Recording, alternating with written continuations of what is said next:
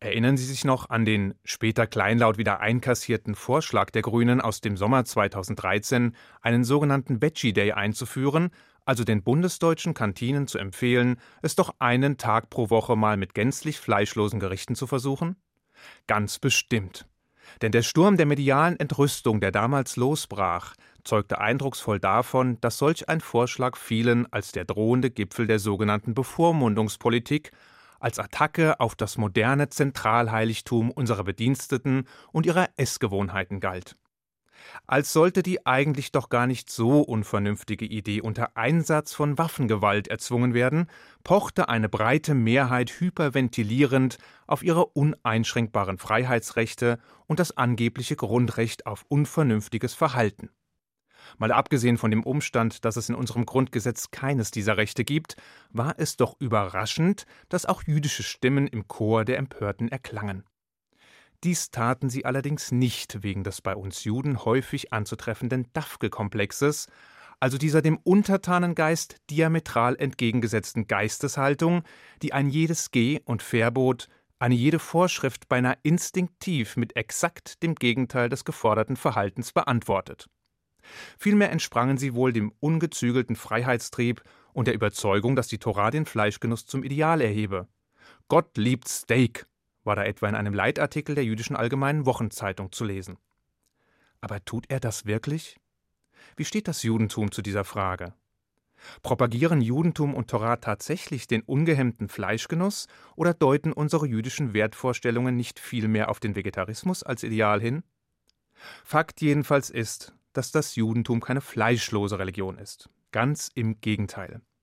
Der Ewige erlaubte der Menschheit in Gestalt von Noach und seinen Söhnen nach der Sintflut ausdrücklich den Genuss von Tierfleisch. Und auch im jüdischen Opferritus, der die Schlachtung von Tieren vorsah, die anschließend verbrannt wurden und deren Geruch von dem Ewigen als Reach Nichoach, als angenehmer Wohlgeruch wahrgenommen wurde, glauben manche Gottes Sehnsucht nach gebratenem Fleisch zu erkennen. Schließlich Wer denkt bei klassischen jüdischen Gerichten nicht sofort an die traditionelle Hühnersuppe oder den Cholent, einen fleischhaltigen Schabbat-Eintopf, der dem weithin bekannten Irish Stew ähnelt? Eigentlich also eine klare Sache. Sollte man auf den ersten Blick zumindest meinen. Und doch zeichnen Gott, Torah und das Judentum bei näherem Hinsehen ein gänzlich anderes Bild, wenn wir das eben Gesagte in einen größeren Rahmen einbetten und bereit sind, über den mit Fleischgerichten vollgeladenen Tellerrand zu schauen. Dann nämlich erkennen wir, dass die göttliche Idealvorstellung der Vegetarismus ist. Die fleischlose Ernährung, also jene, die auf die Tötung von jeglichen Tieren zwecks Nahrungsaufnahme verzichtet, war eben jene Wunschvorstellung, die Gott Adam und Eva als Archetypen menschlicher Existenz im ersten Buch Moses mit auf den Weg gab. Gleiches bekräftigte er anschließend nicht weniger verbindlich für die Tiere, so dass der ursprüngliche paradiesische Zustand eine friedliche Koexistenz von Mensch und Tier vorsah, die zwar von einer Rangordnung geprägt wurde, gleichzeitig aber auch von Gewaltlosigkeit und dem unbedingten Respekt vor dem Lebensrecht eines jeglichen Lebewesens durchdrungen war. Doch weshalb überdauerte die Vision der ersten Stunde nicht einmal zehn Generationen? Warum wurde Noah und seinen Nachkommen der tierische Fleischkonsum überhaupt gestattet? Eine Erklärung besagt, dass es in der menschlichen Natur läge, Fleisch essen zu wollen.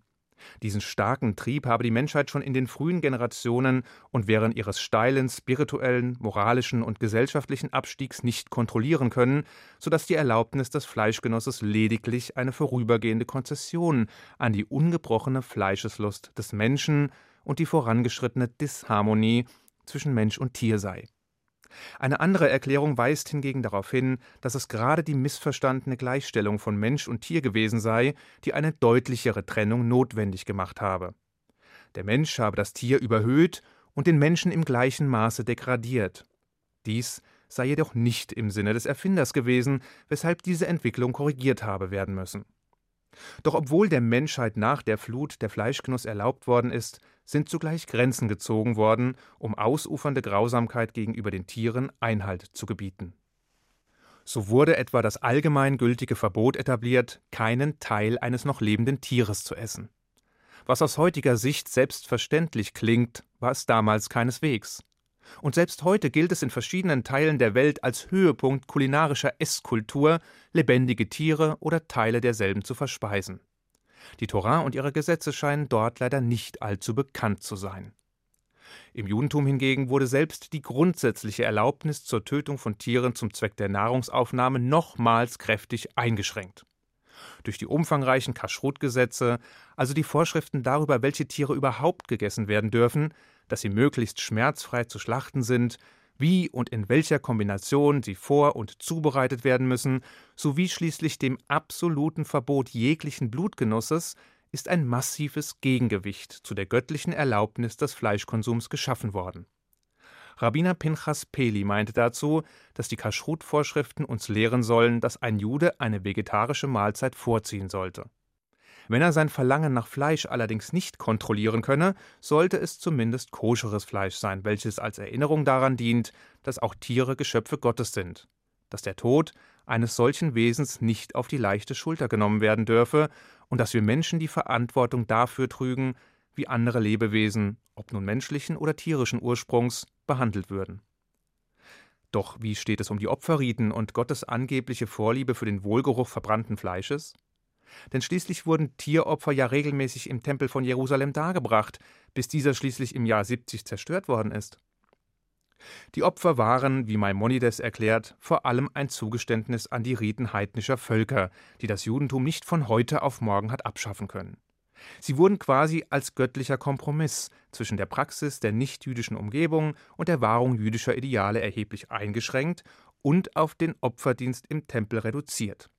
Wenn schon opfern, dann nur an einem zentralen Ort und unter strengen Voraussetzungen. Und die Vorliebe für Wohlgerüche hegt Gott laut der Torah mindestens ebenso sehr für diejenigen Opfer, die nicht aus Tieren bestanden, also etwa das Nachmittagsopfer, das aus einer Mixtur von Öl und Mehl zubereitet wurde. Mal ganz abgesehen davon, dass unter den Rabbinern weitgehende Einigkeit besteht, dass die Formulierung des Reach Nechoach natürlich nicht wörtlich zu verstehen sei. Schließlich sprechen wir über den Genuss von Fleisch im Gegensatz zu etwa Brot, Wein, Obst oder Gemüse keinen speziellen Segensspruch, da wir nur für solche Nahrungsmittel mit einer eigenen Bracha danken, die uns nicht dazu zwingen, ein anderes Lebewesen zu töten. In diesen Gedanken spiegeln sich unsere Grundüberzeugungen, nach denen das Judentum beseelt ist von dem Gedanken des Tierschutzes, dem Respekt vor allen Geschöpfen Gottes, der Verantwortung für die Bewahrung der Schöpfung und unserer Umwelt und der Bereitschaft, sich durch freie Entscheidungen den göttlich vorgegebenen Idealen zu nähern. Traditionelle Juden leben, zumindest im Idealfall, einen jeden Moment in diesem speziellen Bewusstsein. Sie haben gelernt, über das Ich hinauszublicken, den eigenen Bedürfnissen nicht unreflektiert und in jeder Situation nachzugeben, der Verantwortung vor Gott, dem Mensch und der Welt den Vorzug vor ausgeprägtem Eigensinn zu geben.